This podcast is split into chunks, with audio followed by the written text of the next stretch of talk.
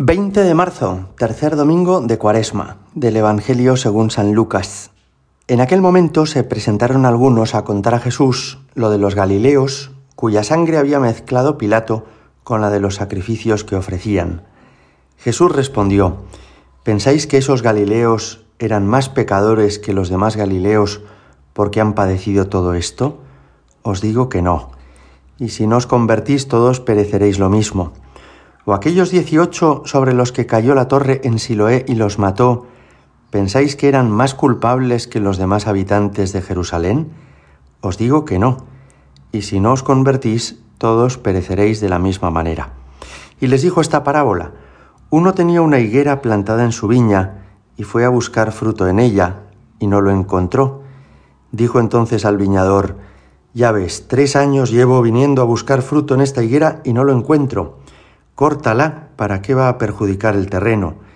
Pero el viñador respondió, Señor, déjala todavía este año, y mientras tanto yo cavaré alrededor y le echaré estiércol a ver si da fruto en adelante. Si no, la puedes cortar. Palabra del Señor. Hay una idea muy arraigada en el pueblo judío que consiste en pensar que Dios bendice con el éxito a los que obran bien y castiga con el fracaso a los que obran mal. Es una idea que tiene su raíz en la comprensión adecuada de que el mal que vino al mundo tuvo como consecuencia todos los dramas y sufrimientos que ahora tenemos. Es decir, que si no hubiera habido pecado en el mundo, que si los hombres no nos hubiéramos rebelado contra Dios, no habría tantos sufrimientos, ni tanto dolor, ni tantas personas que lo pasan mal. Esta idea es correcta, pero esa otra consecuencia de pensar que los que más sufren es porque han pecado más, o que los que más gozan es porque Dios les recompensa más, eso no es correcto. Y así lo explica Jesús en este pasaje que acabamos de escuchar. Les dice, ¿pensáis que eran más pecadores aquellos a los que mataron? Pues no. ¿Pensáis que eran más pecadores aquellos a los que se les cayó la torre de Siloé encima? Pues no. No hay una relación directa entre el sufrimiento que padeces y las malas acciones que has realizado. Esto es muy importante porque todavía esa mentalidad de los judíos a veces la tenemos entre nosotros, ¿no? Y pensamos, pues eh, si algo malo me está pasando, será que Dios me está castigando. Y eso no suele ser exactamente así, ni mucho menos. Ya en el Antiguo Testamento había un ejemplo que contradecía esa opinión generalizada de los judíos, y era el ejemplo de Job, el santo Job, como todos recordáis, era un hombre justo, era un hombre bueno, era un hombre que era fiel a Dios. Y sin embargo, a pesar de eso, Dios permitió que sufriera muchas cosas, que le quemaran sus fincas, que sufrieran todas sus propiedades, que se quedara sin nada en la vida. Pero el ejemplo más claro de esto que venimos diciendo es Jesucristo. Él es el justo por excelencia, el Hijo eterno de Dios, y sin embargo sufre el rechazo durante su vida pública y sufre una pasión cruenta, enormemente injusta al término de su vida.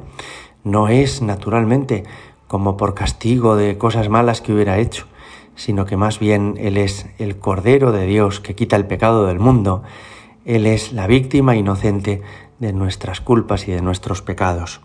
Pero al final de este Evangelio Jesús nos dice otra cosa que también nos puede ayudar mucho, y es esta, que efectivamente al final de nuestra vida sí que recibiremos la retribución directa de lo que hayan sido los años que hemos vivido aquí, el premio a todos nuestros esfuerzos y también la corrección o el castigo de nuestras culpas. Y pone el Señor el ejemplo de esa higuera plantada en una viña que no da fruto y que entonces el propietario se plantea si no debería arrancarla. Y hay un viñador que le dice, déjala un año todavía, yo voy a cavar alrededor, le echaré estiércol, a ver si da fruto en adelante, y si no, la puedes cortar. El propietario de esta viña es Dios Padre. La viña, o la higuera en la viña, somos nosotros. Los frutos que espera que demos son las buenas obras. ¿Y quién es ese viñador que intercede por la higuera y que le pide al propietario que espere un año más para ver si da fruto? Ese es Jesucristo. Él es nuestro abogado. Él da la cara por nosotros. Él le pide al Padre que tenga paciencia porque Jesús está dispuesto a cavar a nuestro alrededor, a abonar nuestra tierra, a cuidarnos en una palabra para que terminemos dando fruto. Qué bueno es el Señor, ¿verdad? El Señor que intercede por nosotros ante el Padre, como hizo Abraham y como hizo Moisés por su pueblo, elevando los brazos, rezando con insistencia por el bien de su pueblo, así también Jesucristo es nuestro intercesor por excelencia, nuestro abogado ante el Padre, quien le pide al Padre que le permita seguir cuidándonos para que terminemos dando fruto.